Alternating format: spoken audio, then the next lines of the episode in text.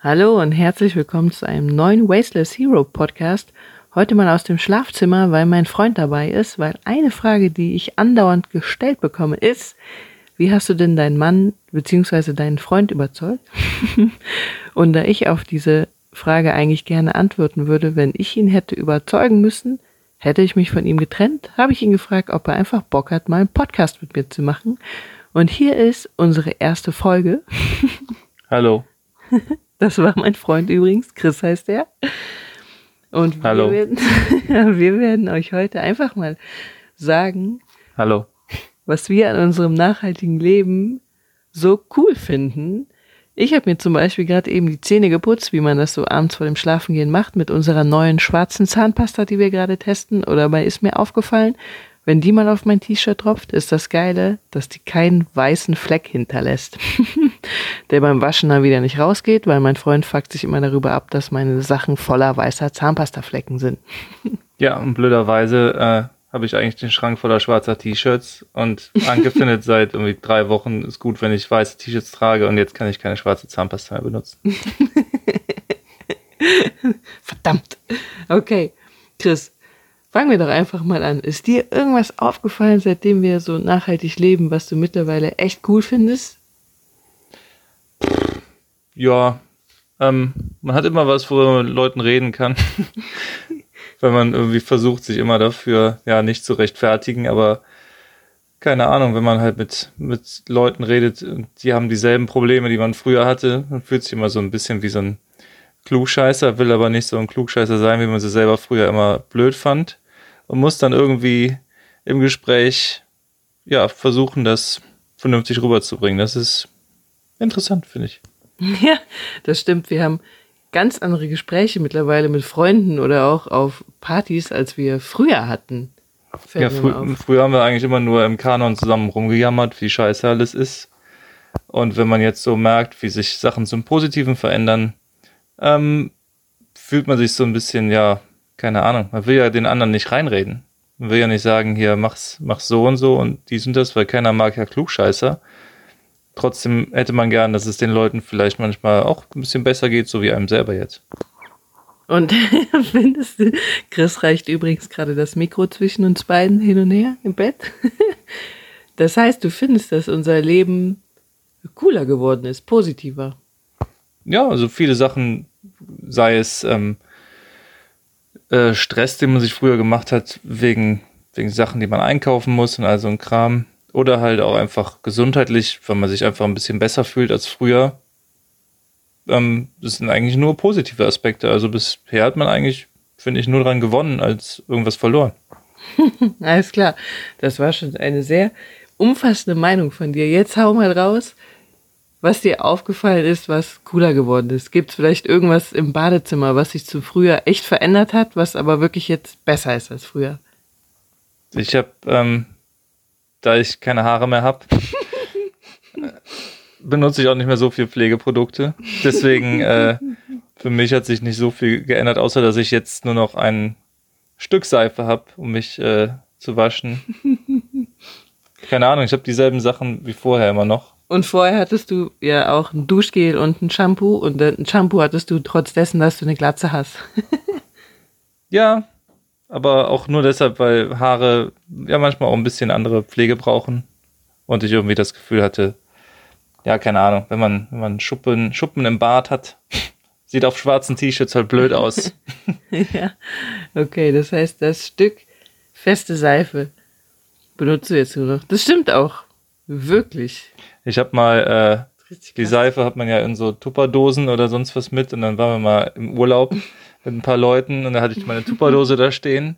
Und dann kam dann eine Freundin an, wer snackt denn hier seine Nüsse auf dem, auf dem es halt so aussah wie eine Tupperdose, in der man sonst seine. Studentenfutter drin hat.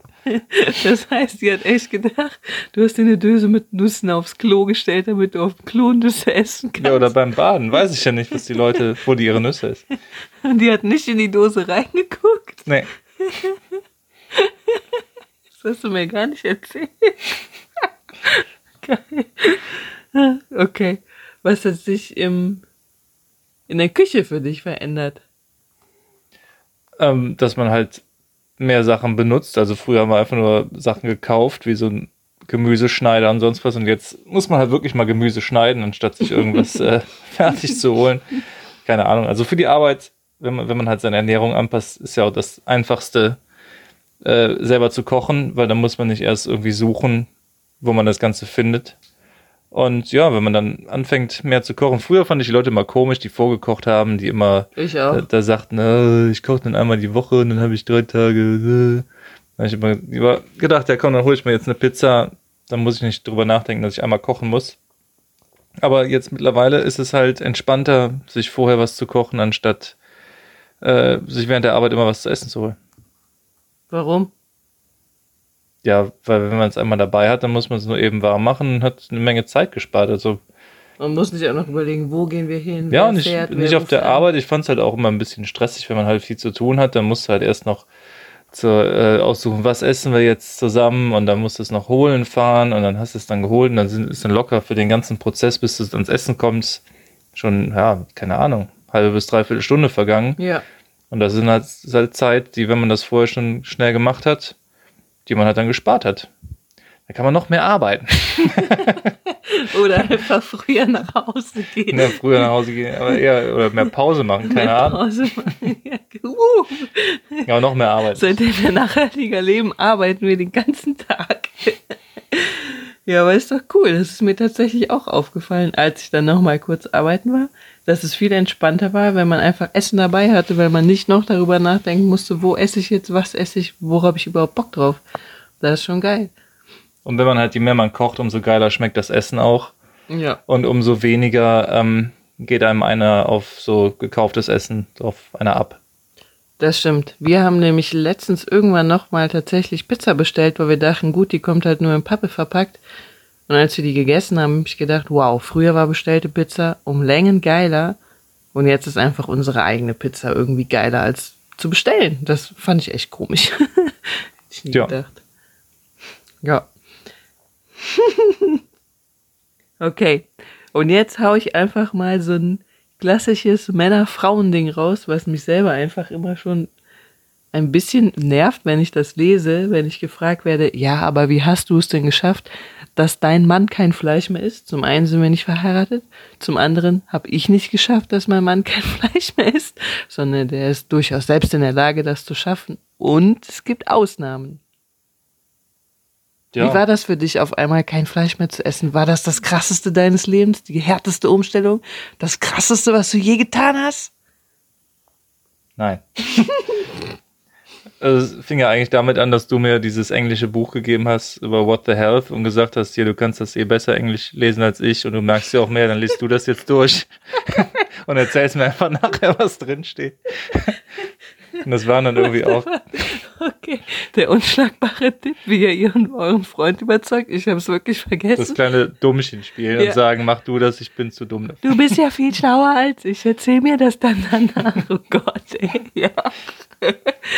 Okay, erzähl Nee, weiter. nee, Quatsch. Du hast halt nur bessere Sachen zu tun, als äh, dir das Buch noch durchzulesen. Und ich fand das halt auch interessant. Bis, bis ich das Buch gelesen habe, äh, hat das für mich auch, ähm, ja, wäre das für mich nie in Frage gekommen, weil ich aus irgendeinem, ja, weil es halt auch gut schmeckt und weil man halt, wenn man zum Essen eingeladen wird, dann gibt's halt meistens irgendwie Fleisch, weil Ja. es halt irgendwie was Besonderes ist, weil es halt, glaube ich, von früher auch noch so gewohnt ist, dass man an besonderen Tagen irgendwie Fleisch gegessen hat, wie wenn man sich jetzt mit Leuten trifft. Der Sonntagsbraten. Das hat halt irgendwas mit, ja, mit was Besonderem zu tun und entsprechend positiv ist das Ganze auch hinterlegt. Nur nachdem ich das Buch gelesen habe, ähm, ich fand es halt so ganz gut recherchiert und zumindest hat es einem, ja, hat, hat es mir das persönlich leichter gemacht zu sagen, ich probiere es einfach mal aus, weil halt drin auch drin steht, ja, probierst du einfach mal, was hast du zu verlieren. Du kannst eigentlich, vielleicht geht es dir besser dadurch.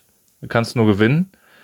Ja, ich war davor, was, was Veganer und Vegetarier und so weiter angeht, schon sehr voreingenommen und hätte das für mich selber niemals ähm, ja, in Betracht gezogen.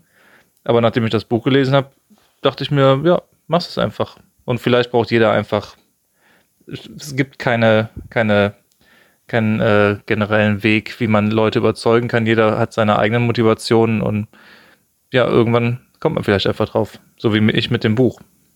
Ja, krass. Siehst du, das habe ich schon ganz vergessen, dass dieser Auslöser das Buch war, was ja ziemlich clever von mir war, muss ich ja mal ehrlich zugeben.